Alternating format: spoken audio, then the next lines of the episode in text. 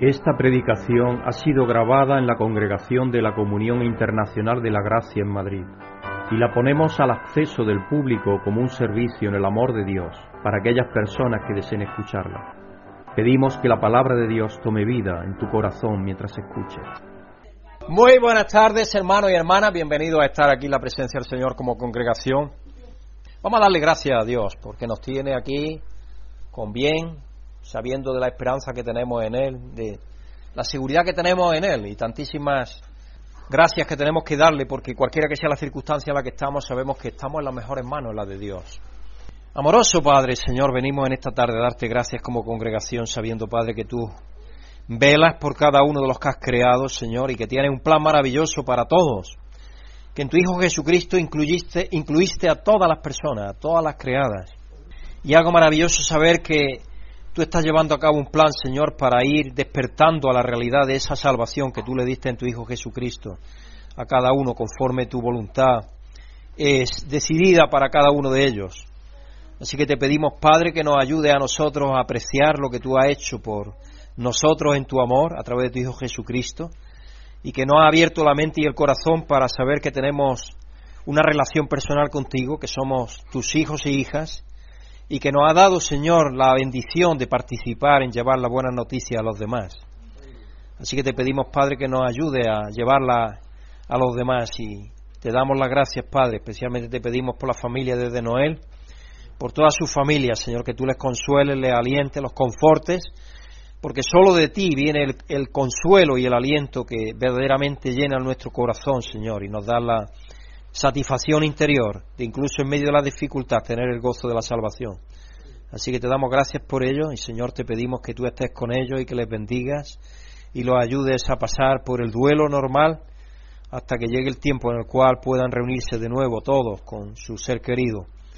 Sabemos que tenemos la segura esperanza que nos dio tu Hijo Jesucristo a través de su resurrección, en la resurrección futura de, todos los que han muerto, Señor. Así que te damos las gracias por ello y te pedimos que nos ayude cada día a perseverar en la fe y a guardar, Señor, aquello que sabes que es bueno para nosotros.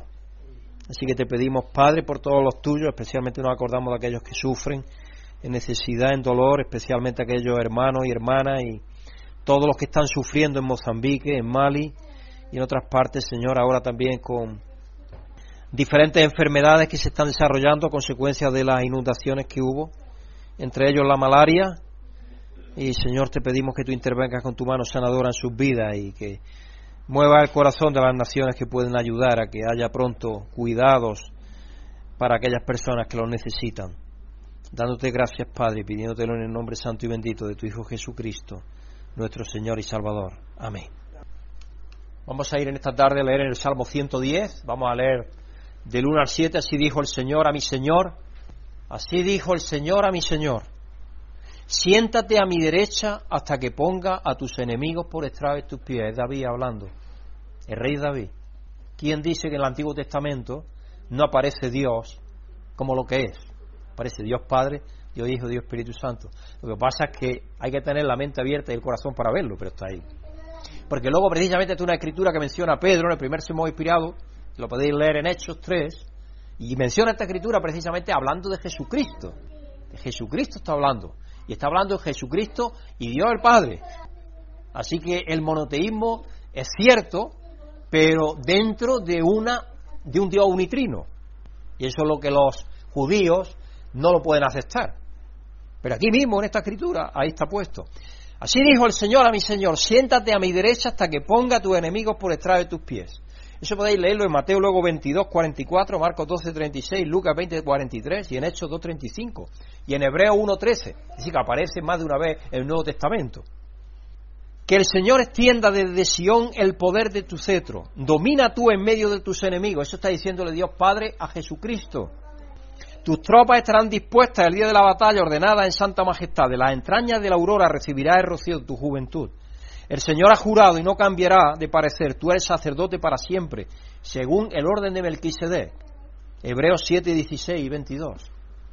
El Señor está a tu mano derecha, aplastará a los reyes en el día de su ira, juzgará a las naciones y amontonará cadáveres, aplastará cabezas en toda la tierra, beberá de un arroyo junto al camino y por lo tanto cobrará nuevas fuerzas. De acuerdo a F.B. Meyer, como sabéis, un comentarista bíblico, Lutero, Martín Lutero, describe este salmo como el salmo verdadero, alto y principal de nuestro amado Señor Jesucristo. Esa es la forma en la cual lo describe, porque es a él dedicado. Nuestro Señor lo atribuyó a David en el poder del Espíritu Santo y no hay porción del Antiguo Testamento citado con más frecuencia en el Nuevo Testamento que este salmo, en la parte más citada, porque habla de Jesucristo como sumo sacerdote y aparte hablando Dios Padre a él dijo el Señor a mi Señor. Este salmo es una profecía mesiánica que empezó a cumplirse cuando Cristo se sentó a la diestra de Dios, como rey sacerdote del orden de Melquisedec, versículos 4 en Hechos 2.33, en Hechos 7.55, en Romanos 8.34. Y esas son las letras pequeñitas que tenéis ahí cuando leéis en el Nuevo Testamento, lo que conexiona con el Antiguo y el Antiguo con el Nuevo. Lo que pasa es que eso no lo leemos, pero eso es lo que hay que investigar. Y ahí es donde está la información en esas referencias bíblicas que se llaman. Así como Josué entregó su mando al jefe celestial del ejército del Señor y lo llamó Señor con reverencia, también David llama al rey de este salmo mi Señor. Mi Señor dijo al Señor. En el versículo 1, 2, en Samuel 23, 2, en Mateo 22, 43 a 45 y Marco 1, 12, 36. Así que la introducción identifica al que habla como el Señor en el versículo 1, primera parte, y 4a. ¿Quién es? Dios Padre. El Señor dijo a mi Señor. La elaboración del, del oráculo, de la profecía, por David, en un discurso dirigido directamente al Mesías. El primer oráculo señala al Señor, al Padre, como el que establece el reino universal del Mesías frente a la oposición. El segundo señala su sacerdocio eterno universal del Mesías frente a, a los que se oponen a él. Por eso es sacerdote para siempre no según el orden de Leví, según el orden de Melquisedec, porque ha sido sacerdote eternamente. Como dice Hebreos, sin, principio de día ni fin de vida, Jesucristo. Así que es un discurso dirigido directamente al Mesías. Sacerdote, Señor, Salvador en relación y al servicio de Dios Padre. Nos habla de la certeza de la salvación. De hecho, Jesucristo, la labor que tiene ahora es interceder por nosotros continuamente. Eso es lo que hace. Y en Hebreo está descrito eso, la labor que tiene. Sacerdote, según el orden de Melquisedec, sacerdote de Dios para siempre, para siempre. Así que nuestro Rey, sacerdote, Señor y Salvador en relación y al servicio de Dios Padre. Nos habla de la certeza de la salvación, en relación y al servicio de Dios Padre. Y vendrá el establecimiento de la plenitud del reino de Dios. Vendrá el establecimiento de la plenitud del reino de Dios. Un reino eterno a su debido tiempo, una vez que haya puesto a todos sus enemigos como estrado de sus pies. ¿Qué escritura os viene a la mente? Primera Corintios 15, ahí lo explica también, 1 Corintios 15, 28, cuando Dios le sujetó, Dios le sujetó a todo al que le sujetó a él todas las cosas. También esa escritura tiene referencia con eso, 1 Corintios 15. Y cuando haya puesto a todos sus enemigos como bajo sus pies, él mismo entregará el poder y reino al que se lo sometió a él, a Dios Padre. La escritura está clara, lo que pasa es que hay que dedicarnos a estudiar. Y la forma en la que el Mesías lo hizo fue entregándose como pago y rescate por todos los seres humanos. Es decir, la victoria de Dios es por medio del amor. Es por medio del amor. La victoria de Dios no es con guerra, es por medio del amor. Jesucristo venció el mal con el bien. Y eso es lo que nosotros tenemos que hacer. Así que tenemos un gran sumo sacerdote, un Señor y Salvador, y un Dios Padre que nos ha dejado su Espíritu Santo viviendo en nosotros, que es otro intercesor, otro paráclitos, que dice la Escritura. Es decir, es diferente a Dios Padre y diferente a Jesucristo, pero es Dios al mismo tiempo, como lo vemos en las Escrituras también. Así que vamos a dar gracias a Dios Padre por darnos al Mesías, a nuestro Señor Jesucristo, porque sin Él no tendríamos jamás acceso a Dios Padre en su santidad, sino que es a través de Jesucristo que podemos tener acceso a Dios Padre. Señor y Padre Santo, venimos delante de ti, Padre, a darte gracias, a reconocer el maravilloso plan que tú tienes desde antes de la fundación del mundo, Padre. Desde antes de haber creado nada, en ese amor maravilloso que disfrutas en relación continua y eterna entre Padre, Hijo y Espíritu Santo. Ese rebosamiento de amor fue demostrado a través de la creación, Señor, para después, sabiendo en tu omnisciencia que íbamos a caer los seres humanos en la desobediencia, rescatarnos y llevarnos a ti por medio de tu Hijo Jesucristo en el Espíritu. Así que te damos gracias, Padre, por ello. Te damos gracias por nuestro Mesías Salvador, por Jesucristo, que se hizo como uno de nosotros y se entregó a la cruz como un siervo para servirnos en la forma más decisiva que había de dar su vida por nosotros y pagar el rescate que nosotros no podíamos pagar. Así que te damos las gracias, Padre, y te lo pedimos en el nombre de tu Hijo Jesucristo. Amén. Vamos a pedirle que Dios nos ayude por medio de Jesucristo en el Espíritu a darle gracias cada día por su amor. Porque cada día tenemos que darle gracias a Dios. Porque si todavía no le damos gracias a Dios por el amor que nos tiene, es que todavía hemos descubierto que nos ha hecho ser en Él. Una vez que descubrimos que nos ha hecho ser en Él, no hay otra razón de vivir sino para darle gracias a Dios.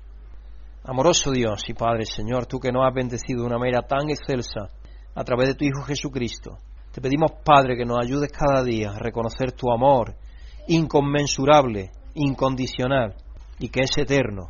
Señor, a que nosotros respondamos a ese amor, devolviéndote, Señor, como reflejo el amor que tú nos has dado en nuestros corazones por medio de tu Espíritu. Si te damos las gracias, Padre, y te pedimos que nos ayude a apreciar el amor que tu Hijo Jesucristo nos ha dado de una manera tan extraordinaria, dándote gracias, Padre, y pidiéndotelo en el nombre santo y bendito de nuestro Salvador Jesucristo. Amén. Esto era un, un par de monjas en un asilo de ancianos, llaman a la puerta de una casa, porque van visitando casa por casa, y le abre una niña. Y la niña le dice, ¿nos podrían dar algo para el asilo? Y dice, abuelo, sal. Cierto día, a mitad de una clase, un maestro de literatura se quedó profundamente dormido, sentado en la mesa. Cuando despertó pidiendo disculpas, le dijo muy serio a los alumnos, me remonté en sueño al tiempo de Don Quijote de la Mancha y le pedí consejos sobre los mejores libros de caballería.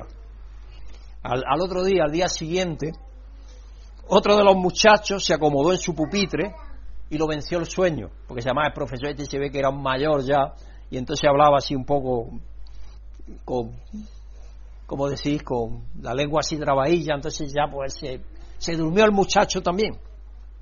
Al ver los maestros, lo despertó y le pidió una explicación. A lo que el chico respondió, me remonté en sueño al tiempo de Don Quijote. Le pregunté por usted y me dijo que no lo conocía. Es una vergüenza. No te sabe el nombre de los presidentes a tu edad. Yo los sabía todos y por orden cronológico. Supongo que son los presidentes de Estados Unidos. Pues claro, maestra, cuando usted tenía mi edad, había habido solo tres. Le estaba diciendo súper vieja, ¿no? Le estaba diciendo súper vieja. De una, de manera muy diplomática. El tema de esta semana es el perdón de Dios lleva a nuevos comienzos. En Josué 5, 9 al 12, Dios le dice a Josué que la, que la desgracia de Egipto está en el pasado. Es algo que pasó. Israel tiene un nuevo comienzo en Canaán. En Salmos 32, 1, 11 nos dice cuán bendecidos somos porque nuestros pecados fueron cubiertos. En 2 Corintios 5, 16 al 21 nos recuerda que somos una nueva creación en Cristo porque Él se convirtió en nuestro pecado y nos reconcilió con el Padre. Dice que Él se hizo pobre para hacernos, eh, eh, en 2 Corintios 5, 21, se hizo pobre para hacernos a nosotros ricos. Así que el mensaje de esta semana profundiza en la historia del Hijo que regresa, el hermano mayor y el Padre. ¿Nos vemos a menudo nosotros reflejados en esa historia? ¿Vemos el corazón del Padre? Así que el título del mensaje de hoy es El corazón del Padre. Y la escritura central del mismo se encuentra en Lucas 15, versículo 1 al 3 y luego del 11 al 32. Yo voy a estar leyéndola poco a poco. Un día estando en el retiro espiritual en Mallorca, nuestro hijo Samuel me dijo que deseaba bautizarse. Era el día 23 de octubre del 1916, del 2016, perdón, 2016. Tuve la bendición y el privilegio de bautizar a mi hijo. Fue un momento en mi vida de profunda emoción y en él constaté el amor inquebrantable de Dios de una forma patente. Porque uno ha tratado durante su vida de educar a su hijo lo mejor que ha podido, ha sabido, dentro del ministerio que muchas veces no tiene el tiempo para dedicarle el tiempo que necesitan. Esa es una constatación que cuando los pastores a nivel del mundo nos reunimos, muchas veces hablamos de eso también. Muchos de los hijos de los pastores no están en la iglesia porque no reciben el mejor ejemplo, no reciben la mejor atención porque nos dedicamos tanto a la iglesia que nos olvidamos de la iglesia nuestra, que es nuestra familia, la primera. Por desgracia, eso pasa a veces. Hay momentos en nuestras vidas que nos, que nos graban, se nos graban en nuestra memoria, porque están llenos de profunda emoción. Yo no sé cuál es el tuyo, pero momentos en los que el amor y el afecto de Dios ha puesto en nuestros corazones por nuestros seres queridos se desborda en abundancia. Esto es solo una muestra del amor entre el Padre, el Hijo y el Espíritu Santo, el amor entre nuestro Dios unitrino y nosotros. Fuimos creados a imagen de Dios para ser portadores de su imagen, para mostrar su corazón de amor. Sin embargo, la mayoría de las veces nos resistimos obstinadamente a nuestro llamado de dar testimonio de quién es Dios realmente. Cuando la humanidad se ha alejado de Dios, nos alejamos de la fuente de nuestra vida y de nuestro ser. Y esa es la situación que tiene el mundo entero. Tan lejos de Dios. Dios no está lejos de ellos, pero ellos sí están lejos de Dios. De hecho, no quieren saber nada de Él. De hecho, cuando eh, el, el atentado del 11 de septiembre, ahí fue donde empezó el nuevo ateísmo, que es muy agresivo. Y el nuevo ateísmo lo que trata es de incluso perseguir al que cree. Es una nueva religión, la religión del ateísmo. Porque normalmente hasta hace poco el ateísmo era agnóstico. El agnosticismo quiere decir que ni crees ni no crees, tú respetas a los demás y ya está. Pero hoy el ateísmo es muy militante y hay gente que se mete con los creyentes. ¿Por qué hace la gente eso? Porque están alejados de Dios, sin duda están, no conocen exactamente lo que Dios les ha dado en Jesucristo. Se han alejado de la fuente de la vida y de su ser. Nos convertimos en una ley para nosotros mismos, porque nadie quiere que le diga a otro qué debe de hacer. Pero Dios es el que está sobre todos. Y sí, Él tiene que decirnos lo que tenemos que hacer o dejar de hacer. De hecho, el, mi oncólogo de eso hablaba. Dice, me da pena, porque el oncólogo creo que cada día estoy percibiendo más, no es de aquí, sino que creo que es sudamericano. Y entonces él ve el contraste todavía entre Sudamérica y aquí. Allí hay respeto todavía por los mayores, algo. Aquí dice no, aquí los niños son los que mandan y dominan. Dice, en la escuela le pegan los profesores. Aquí en el hospital llegan jóvenes y le pegan a las enfermeras. Dice, ¿a dónde vamos a llegar? Estaba hablando con Brígida y conmigo. Y conmigo. Y nosotros estuvimos hablando un ratito, no mucho porque no se puede en la consulta, pero un ratito. ¿Por qué pasa eso? Porque la gente está cada día más, más alejada de Dios, más alejada de principios que le pueden ayudar a poner orden en sus vidas. Y no se dan cuenta, pero esa es la realidad que hay en el mundo, ahí fuera. Quieren lo bueno que Dios puede darles, pero sin embargo no están dispuestos a buscarle y a someterse a sus caminos. Por eso que cuando tú le hablas de Dios no quieren nada con Dios. ¿Por qué? Porque ellos lo que quieren es ser libres, ser ellos mismos su propia ley. Es parte casi de la naturaleza humana que sea así. Así que nos convertimos en una ley para nosotros mismos, tomando todo lo que Dios nos había dado para la vida y la piedad, lo desperdiciamos en una vida autoindulgente y frívola. Si el ejemplo lo tenemos allí en, en el jardín del Edén, lo tenían todo, pero sin embargo no querían seguir los patrones de Dios, no querían seguir las instrucciones de Dios. Inmediatamente que le digo, no, no creáis a Dios, vosotros podéis decir lo que queráis, hacer lo que os dé la real gana. Y eso es lo que tenemos hasta el día de hoy, en la mayoría de las ocasiones, en las personas que todavía no se han convertido a Dios. Nosotros somos seres humanos, incluso en nuestros esfuerzos por ser buenas personas, a menudo nos encontramos en lugares en los que nunca quisiéramos estar. Así que hoy vamos a ver la historia de Lucas 15, con la que la mayoría de nosotros estamos familiarizados. De hecho, yo he predicado otras veces acerca de esa historia, creo que tenéis la historia bien familiarizada, bien patentizada en vuestra mente. Pero la mayoría de nosotros nos vemos en la historia del hijo pródigo y su hermano mayor.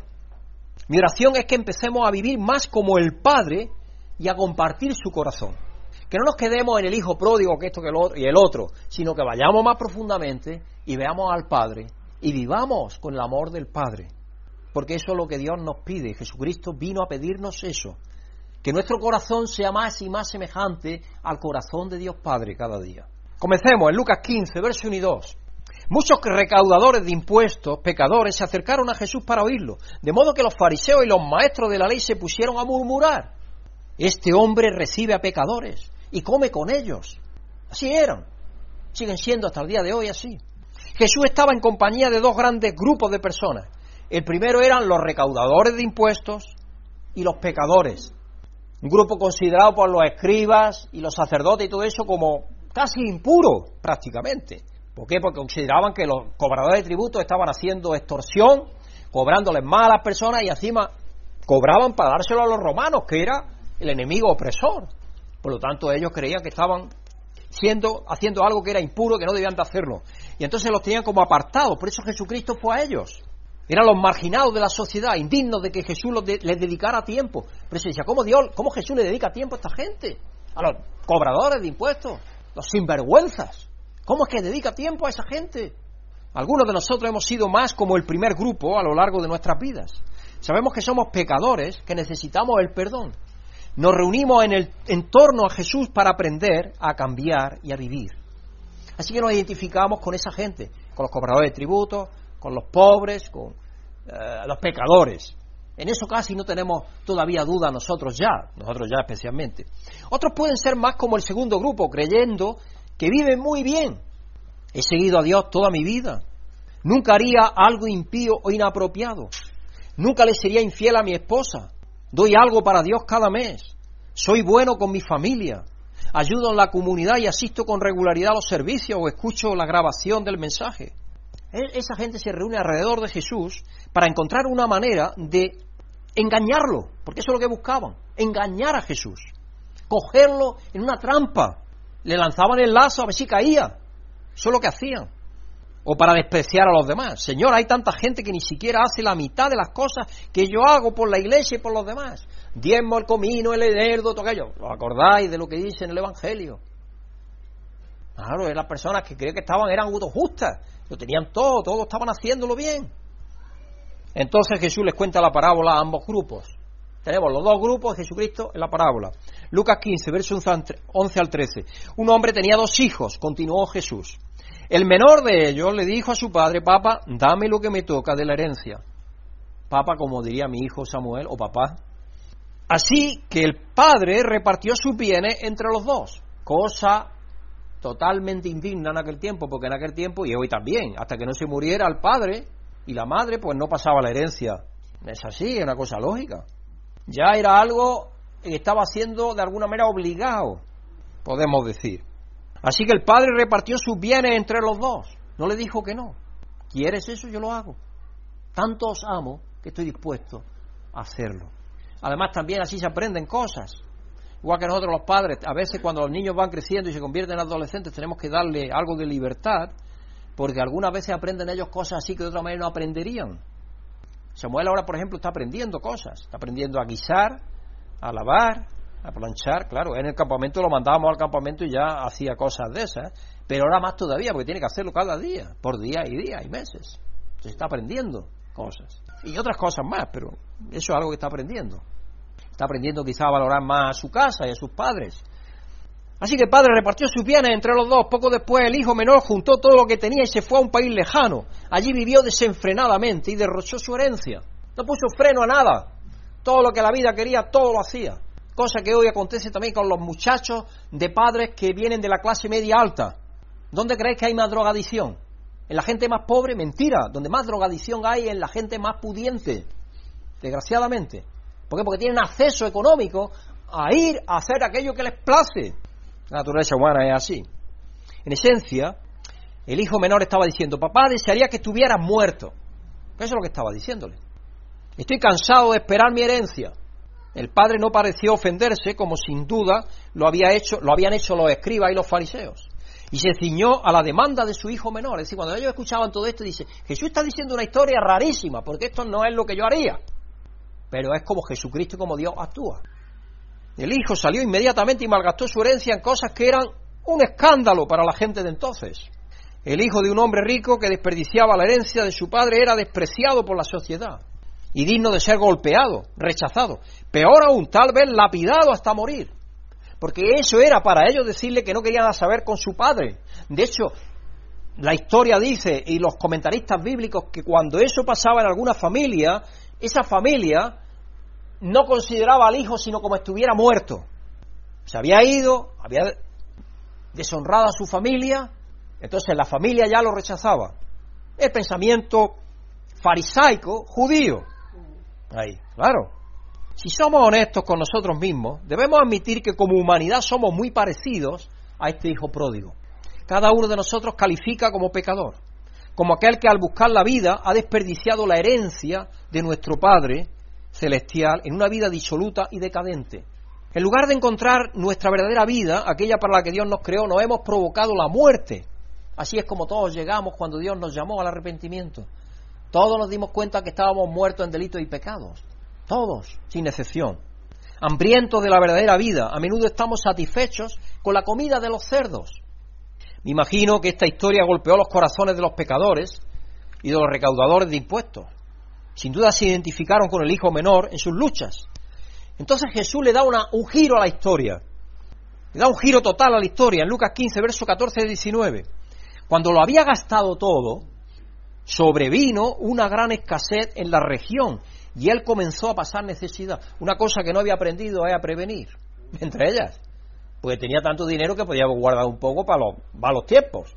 Pero una cosa que se ve es que no aprendió a prevenir nada.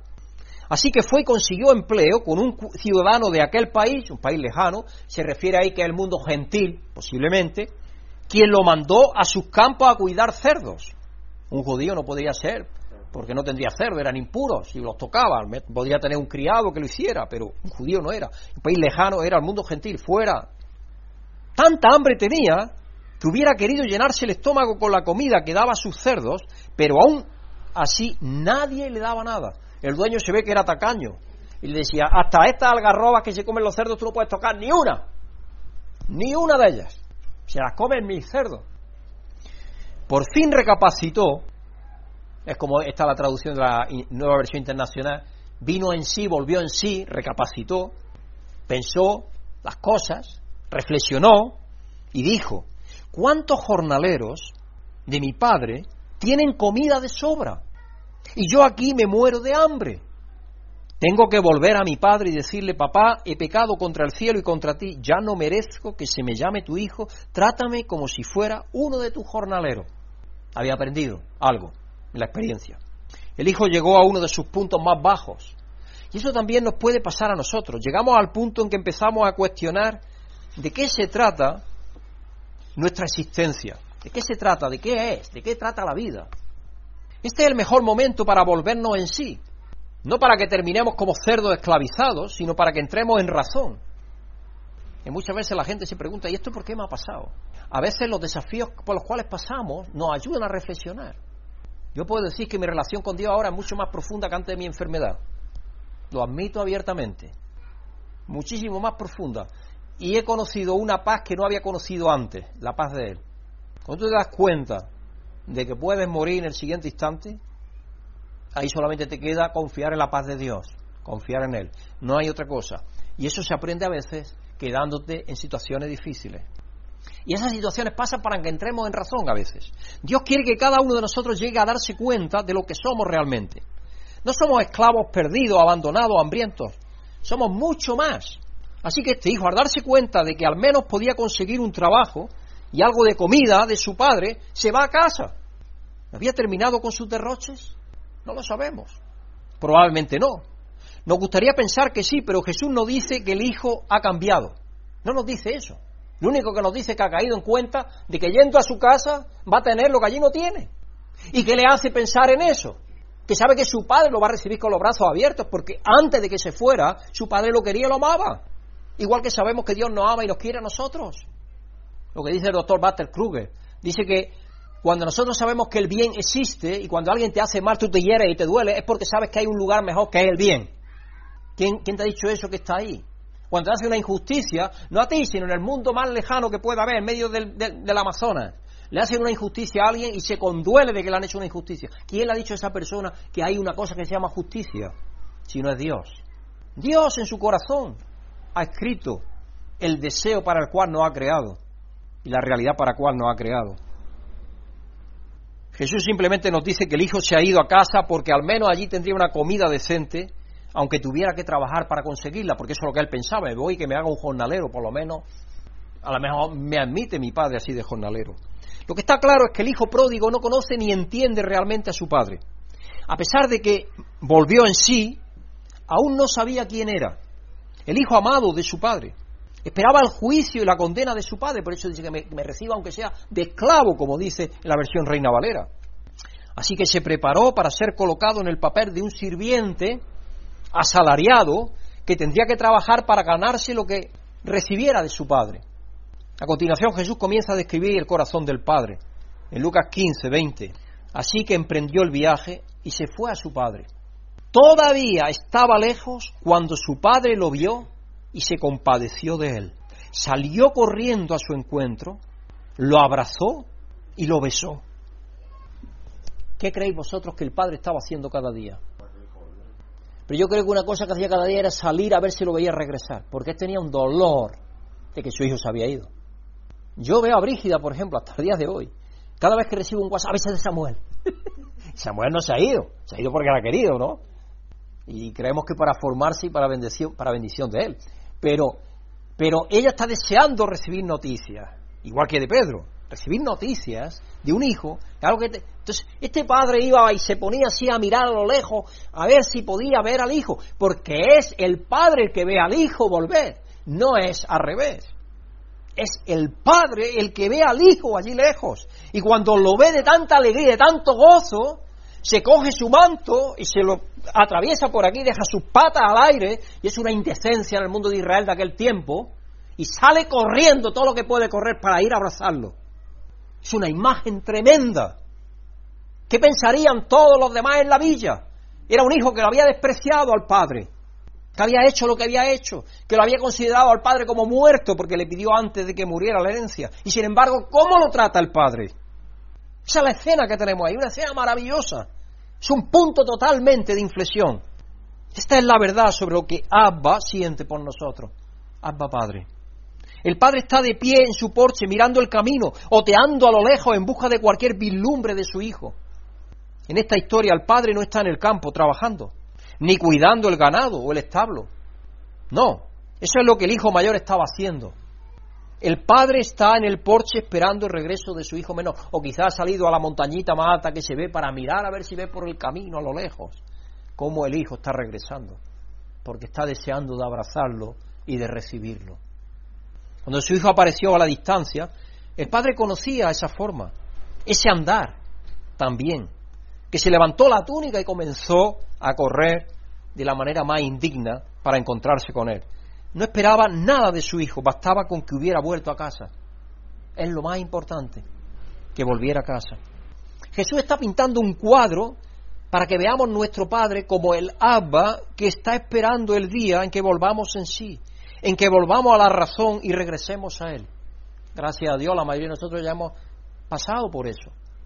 Él no tiene una larga lista de nuestras faltas y defectos, ni tiene una agenda que debamos de seguir para llegar a un acuerdo con Él.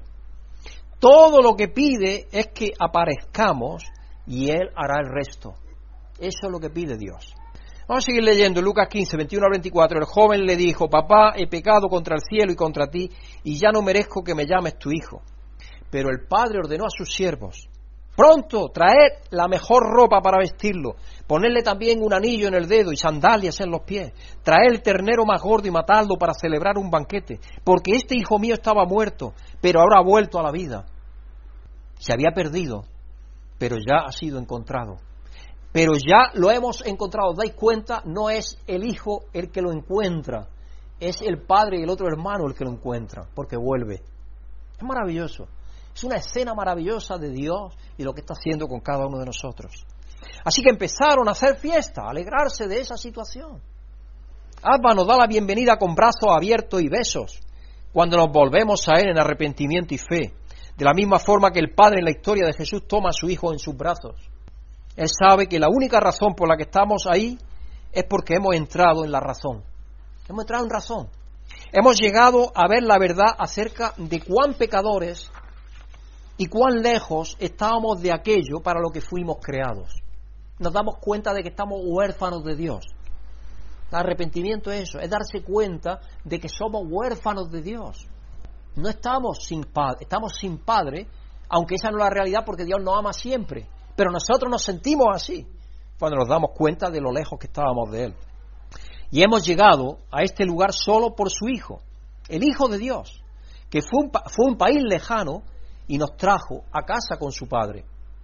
Jesús, el Hijo de Dios, se sentó entre los pecadores, describiéndole esta asombrosa relación en la que Él, con su vida, muerte, resurrección y ascensión, los estaba incluyendo a todos, el Padre que anhelaba el regreso de cada pecador, les proporcionaría en Jesús un lugar de dignidad y honor, un nuevo manto de justicia en lugar de las rotas vestiduras del pecado y la muerte, porque eso es lo que simboliza también, cambiarlo de vestido porque viene lleno de andrajos. Eso es lo que dice Isaías, que nuestras, nuestras bondades son como trapos de inmundicia. Así viene el Hijo, viene con nada que ofrecer, solo pecado, solo indignidad, solo local malgastado. Pero Dios, el Padre, lo viste con lo mejor que tenía y nos viste, nosotros vemos con la túnica de la justicia de Jesucristo. Nos, somos vestidos y lavados en la sangre del Cordero. Es maravilloso todo lo que encierra esa parábola tan profundo. En lugar de los pies descalzos de un esclavo, porque solamente los soldados tenían sandalias. Las sandalias no era como hoy que tenemos todos zapatos y varios pares. En aquel tiempo no. En aquel tiempo la gente iba sin zapatos, sin sandalias. sandalias eran caras y estaban hechas de cuero.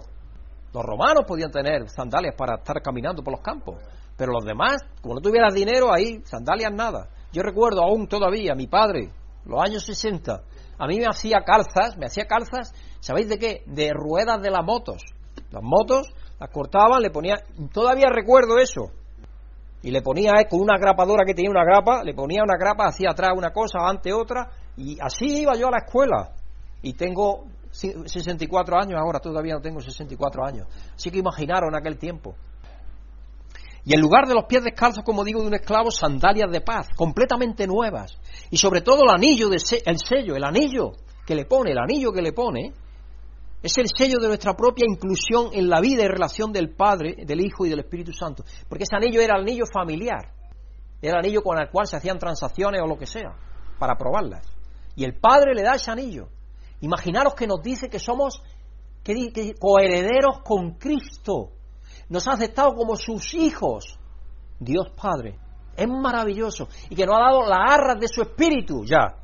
El espíritu de Dios en nosotros. Es un anticipo ya de la plenitud que nos va a dar de la riqueza de su herencia. Es maravilloso cuando pensamos en todo eso, hermano.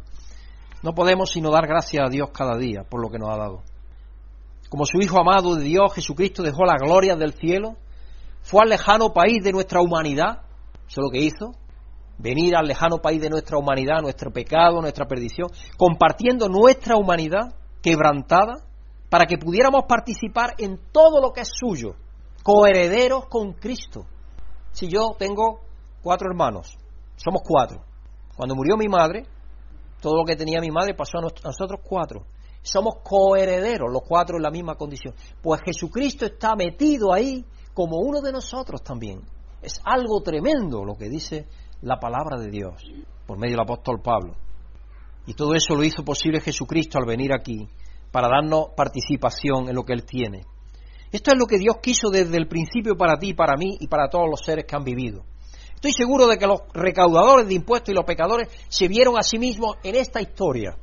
Ellos se sintieron alegres y felices de que por fin alguien le estaba dando eh, le estaba haciendo de alguna manera honor. Jesucristo era ese. Pero ¿y los fariseos? Creo que fue para ellos y para muchos de nosotros hoy en día, que podemos creer que no tenemos nada de qué arrepentirnos, que Jesús continuó. En Lucas 15, verso 22 al 25 al 32. Mientras tanto, el hijo mayor estaba en el campo, estaba laborando. Al volver, cuando se acercó a la casa, oyó la música y el baile. Entonces llamó a uno de los siervos y le preguntó qué pasaba. Ha llegado tu hermano, le respondió, y tu padre ha matado el ternero más gordo porque ha recobrado a su hijo, sano y salvo. Indignado, el hermano mayor se negó a entrar. Imaginaos cómo estaba, lleno de rencor. Vete a saber lo que pasó por su mente. Este hermano que viene ahora, el hermano mayor se negó a entrar, así que su padre, ¿qué hizo? salió igual que salió en busca del otro, porque los dos tienen necesidad de salir. Tanto el que creía que estaba dentro, que estaba afuera, como el otro que estaba afuera y sabía que estaba afuera. El problema era el que estaba dentro, que no sabía que estaba afuera también. Porque el padre tiene que salir igualmente, igualmente que el otro, tiene que salir fuera. El padre salió a suplicarle que lo hiciera, que entrara a la fiesta, que recibiera a su hermano. Pero él le contestó, fíjate cuántos años te he servido sin desobedecer jamás tus órdenes. Y ni un cabrito me has dado para celebrar una fiesta con mis amigos. Estaba despreciando a su padre, más todavía, más que lo hizo el otro. Pero ahora llega ese tu hijo que ha despilfarrado su fortuna con prostitutas y tú mandas matar en su honor el ternero más gordo. Y el padre estaría llorando por dentro lágrimas tremendas, porque estaba viendo la pobreza y la miseria de su segundo hijo, del que se había quedado ahí toda la vida. Hijo mío, le dijo el padre, tú siempre estás conmigo y todo lo que tengo es tuyo. Todo lo que tiene Dios es nuestro. Todo. Pero teníamos que hacer fiesta y alegrarnos porque este hermano tuyo, porque él había dicho este hijo tuyo, ahora él le dice, este hermano tuyo, que es tuyo, que no es, no es mío solo, es tuyo, que es tu hermano. Estaba muerto, pero ahora ha vuelto a la vida, se, ha se había perdido, pero ya lo hemos encontrado. Y esa es una expresión que existe mucho en la Biblia. Dios es el que nos encuentra. allí en cuando redime al pueblo de Israel para llevarlo de Egipto a la tierra prometida. Eso es lo que le dice. Dios nos ha encontrado. De eso hablo en la carta de la Pascua. Dios es el que nos encuentra, hermano. Nosotros no tenemos disposición de ir a Dios. Él es el que nos encuentra. El hijo mayor se veía a sí mismo como un trabajador fiel. Sin duda estaba recordando cada falta y todo lo que este hermano había hecho mal. Quizás tenía una lista de todo lo que el hermano había hecho. Y diciendo, mira, yo que estoy con mi padre, todo lo bueno que estoy haciendo, todos los días voy a trabajar de sol a sol, y hago esto y lo otro, y rego las patatas, y, la, y todo, todo lo estoy haciendo. Claro, claro, hay una lista seguro de todo. Y podo los árboles, y, fertilizo, y hago esto, y hago lo otro, y mira, mira, toda la lista ahí de las cosas que él estaba haciendo. Porque a veces así somos. Estaba haciendo una lista de todo. Probablemente recordaba todas las lesiones que le había ocasionado en el pasado su hermano, cuando se había peleado con él o lo que sea, porque se ve que era mm, traviesillo, era el hermano este menor, sin duda. Y estaba pensando en lo injusto que era su padre. ¿Con qué frecuencia los cristianos pasan más tiempo juzgando el pasado de alguien que celebrando su perdón? ¿Estamos haciendo nosotros eso? ¿O estamos dispuestos a admitir a cualquiera que venga? Vamos a suponer que fruto de Festimadrid nos llega una persona aquí un poco andrajosa. ¿Cómo la vamos a recibir? Porque la actitud que a nosotros, aunque no le digamos nada, cómo la miramos a esa persona, eso lo, va a percibir. De todo eso tenemos que pensar. No vayamos a pensar que estamos encuadrados en el hermano mayor que se quedó en casa, que puede ser posible. Tengamos cuidado, tengamos cuidado como somos. Porque sí, porque sí, sí, yo, yo, yo de vez en cuando recibo también comentarios que hacéis algunos de vosotros yo me di cuenta y digo, ah, aquí hay un problema, cuidado. Y allí hay otro, ah, cuidado. Tengo que predicar sobre esto, porque aquí hay un problema. Y lo que hay en el fondo de nuestro corazón sale a flote, cuidado. Y tenemos que pensar que si hay que cortar algo en nuestro corazón, hay que cortarlo para recibir a cualquiera que llegue como nuestro hermano o nuestra hermana, porque Jesucristo lo ha redimido, ha pagado por él, ha muerto por él o ella.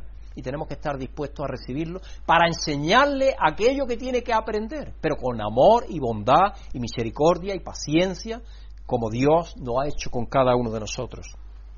La verdad, hermano, es que el hermano mayor estaba tan lejos de casa como el hermano menor. Él también tenía un concepto equívoco de quién era su padre y de quién era él. También necesitaba venir a sí mismo, descubrir quién era y volver a sus sentidos y conocer a su Padre, en el amor que su Padre tenía para ambos. Puedes ver cómo Jesús estaba tratando con ambos extremos de malentender los motivos y el corazón de nuestro Padre, porque los dos estaban sin entender al Padre. Jesús estaba mostrando a los escribas y los fariseos sus propios corazones y motivaciones malvados, porque esta era la manera en que estaban respondiendo a los recaudadores de impuestos. Estaban criticando, estaban machacándolo, estaban diciendo no son dignos de ser parte del pueblo de Israel. Échalo fuera. No lo admitas. Como tú, Jesús, que dice que eres el Mesías, te dedicas a gastar tiempo con ellos. Y los pecadores que venían a Jesús, indiscutiblemente lo aceptaban, eran recibidos por él. Entonces había una diferencia. Así que eran tan culpables los fariseos y escribas como aquellos a quienes rechazaban, como los perdidos y los más pequeños, los impuros o los imperdonables. Sus leyes y sus interminables tradiciones religiosas no les otorgaban privilegios especiales en su relación con Dios. Sabéis que los judíos, aparte de lo que Dios le mandó y al pueblo de Israel, tienen 623 mandatos que hay que cumplir para ser un buen judío. Si ellos han puesto, entre otras cosas, lavarse las manos ciertas veces ante las comidas y todo eso. Cosas que Dios ni siquiera mandó hacer 623. Dios dio allí los diez mandamientos, pero ellos han añadido cosas y cosas y cosas. Dentro de la tradición, el Talmud, cosas y cosas y cosas. No eran el pueblo especial de Dios por nada que estuvieran haciendo. Esa no era la norma que Dios usaba. Los judíos eran el pueblo de Dios simplemente porque los escogió y los había reclamado como suyos, porque Dios decidió que así fuera, dándole el derecho como primogénito a todo lo que era suyo porque también en esta porción de la escritura, yo también comenté en eso, lo voy a comentar hoy porque no quiero perder más tiempo, pero comenté en uno, en uno de los mensajes que también esos dos hermanos representan, pueden representar muy bien el Nuevo y el Antiguo Testamento, en los primeros estadios de la iglesia. Porque todavía estaban ya, los del Nuevo eran los que estaban creyendo en Cristo, ya, ya estaban ahí representados. Y los otros eran el mundo judío todavía que estaba en el Antiguo. También representa eso, puede representar en alguna medida. Así que el hermano mayor era amado por su padre, no por su actuación, sino simplemente por lo que era, su hijo, por eso lo amaba. Es crítico ver que Jesús no solo va al lejano país para traer cosas, para traer a casa, perdón, a los pecadores y perdidos, sino que también es el que está en nuestro lugar como nuestro hermano mayor, el ungido a quien Abba le ha dado todo lo que es suyo. Abba ha puesto todas las cosas bajo los pies de Jesús, porque Él fue a la tierra lejana y nos trajo a casa del Padre. Dios nos ha llevado Jesucristo a su casa, nos ha llevado a sus brazos.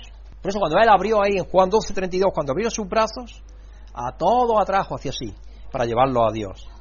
En pocas palabras, hermano, y para terminar, Jesús estaba diciendo a los fariseos, a los escribas, vosotros sois los que lo habéis recibido todo. Vosotros sois los que lo habéis recibido todo. Pero ¿no veis que estos estaban muertos y ahora en mí tienen una nueva vida? Estos estaban perdidos y abandonados, pero en mí han sido traídos a casa. Jesús sabía que había venido para eso, para incluir a cada ser humano en la vida del Padre, el Hijo y el Espíritu Santo. Él sabía eso, en su vida, en su muerte, en su resurrección, en su ascendión. Nadie sería excluido.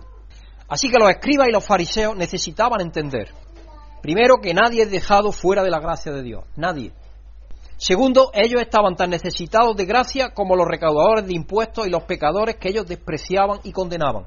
Yo puedo decir que un reto que yo lanzaba ahí en Chile, especialmente cuando yo estaba aconsejando a personas para el bautismo, les preguntaba si creían que Dios aceptaría alguna vez a Hitler, por ejemplo. La mayoría de las personas decían que no, usted tenía que trabajar con ellos. Si esa persona llegará un día en que se dé cuenta los horrores que cometió, igual que cualquiera otra de nosotros, porque para Dios no hay pecado pequeño. ¿Y por qué cometió esos errores? Esa es otra historia. Cuando se estudia, por ejemplo, la historia de la gente que ha hecho grandes crímenes, se dan cuenta que generalmente son personas que no han sido queridas jamás, que tienen un corazón lleno de odio y de maldad, no por ellos mismos, sino porque quizás son huérfanos o nadie les quiso o sus padres los maltrataron o tantas cosas así. Ninguno de nosotros somos quien para juzgar a nadie. Solo Dios, el Padre, es el juez de todos en su Hijo Jesucristo. Solo Él. Así que ellos estaban tan necesitados como los recaudadores de impuestos y los pecadores que ellos despreciaban y condenaban. Así que Jesús se pone en el lugar del hijo pródigo y también en el lugar del hijo mayor, porque lo rescata a ambos, nos rescata a nosotros todos. Escucha las palabras del Padre, como Adva dice, que todo lo que tengo es tuyo. Dice, todo lo que tengo es tuyo, hijo. Tú has estado viviendo conmigo como un siervo. Ese es el problema. No me has estado tratando como un padre, me has estado sirviendo. Pero no es eso lo que yo quiero. Yo lo que quiero es que me ames. No que me temas, sino que me ames, que es diferente. Escucha así que escucha las palabras del Padre como Abba dice que todo lo que tiene es tuyo, tuyo y tuyo y tuyo. Así que da la bienvenida a casa a todos los que estaban perdidos, pero que están siendo encontrados, y todos los que estaban muertos, pero que ahora están siendo vivos en Jesucristo. Jesús deja esta historia con la audiencia esperando. ¿Se arrepentirá y cambiará al hijo mayor? Porque no lo dice la historia. ¿Aceptará a su hermano pródigo y le dará la bienvenida a casa? No nos lo dice. ¿Se arrepentirán los escribas y los fariseos de su negativa a perdonar y aceptar a los pecadores y a los recaudadores de impuestos? Tampoco nos lo dice. ¿Podrían ellos como receptores de la gracia de Dios ofrecer gratuitamente esa gracia a otros? Si no la reciben, no la pueden ofrecer. Ese es el problema. Hay que recibir la gracia de Dios para poder ofrecerla. De otra manera no se, no se, no se da, no se puede dar. Y eso nos lleva a preguntarnos, ¿compartiremos lo que nos ha dado con los demás? ¿Lo que nos ha dado Dios con los demás? ¿Lo compartiremos, esa buena noticia? Con cualquiera que tengamos la oportunidad. Aquellos con quienes Cristo vivió, murió y resucitó, por quienes murió, resucitó y vivió. ¿Seremos tan misericordiosos con los demás como Dios lo ha hecho con nosotros? Quiera Dios que digamos sí a estas preguntas, porque para eso Dios nos ha dado la vida cuando estábamos muertos. Nos buscó y nos encontró en su Hijo Jesucristo. Así que nosotros no seamos como el hermano mayor. Estemos dispuestos a recibir a todos aquellos que Dios el Padre ya ha recibido en su Hijo Jesucristo, porque cuando Él murió en la cruz, atrajo a sí mismo a todos los seres humanos. Hermanos y hermanas, que Dios os bendiga, que Dios os abençoe, que tengáis buena semana y nos ayude a darle gracias por su amor ilimitado, por su misericordia infinita. Padre, gracias por el amor que, tem, que ha manifestado a nós outros, graças porque nós outros podemos descansar em Ti, termos esta alegria de sermos abraçados por Ti, de sermos uh, amados também por el Senhor. E aqui estamos, ó Deus, para agradecer tudo que Tu has hecho por nós outros. Dê sempre a nós outros um coração misericordioso, amoroso, que podamos também transmitir todo o nosso amor a nossos irmãos. Podamos fazer a vontade do Senhor e assim sermos de fato na família, para a glória do Senhor. Em nome de Jesus. Amém. Amém. Si has sentido la bendición de Dios por medio de esta predicación, agradecemos tus oraciones y apoyo para que este ministerio pueda seguir siendo usado por Dios para bendecir a otros. Pedimos que el amor y la paz de Dios, que sobrepasa todo conocimiento, llenen tu vida.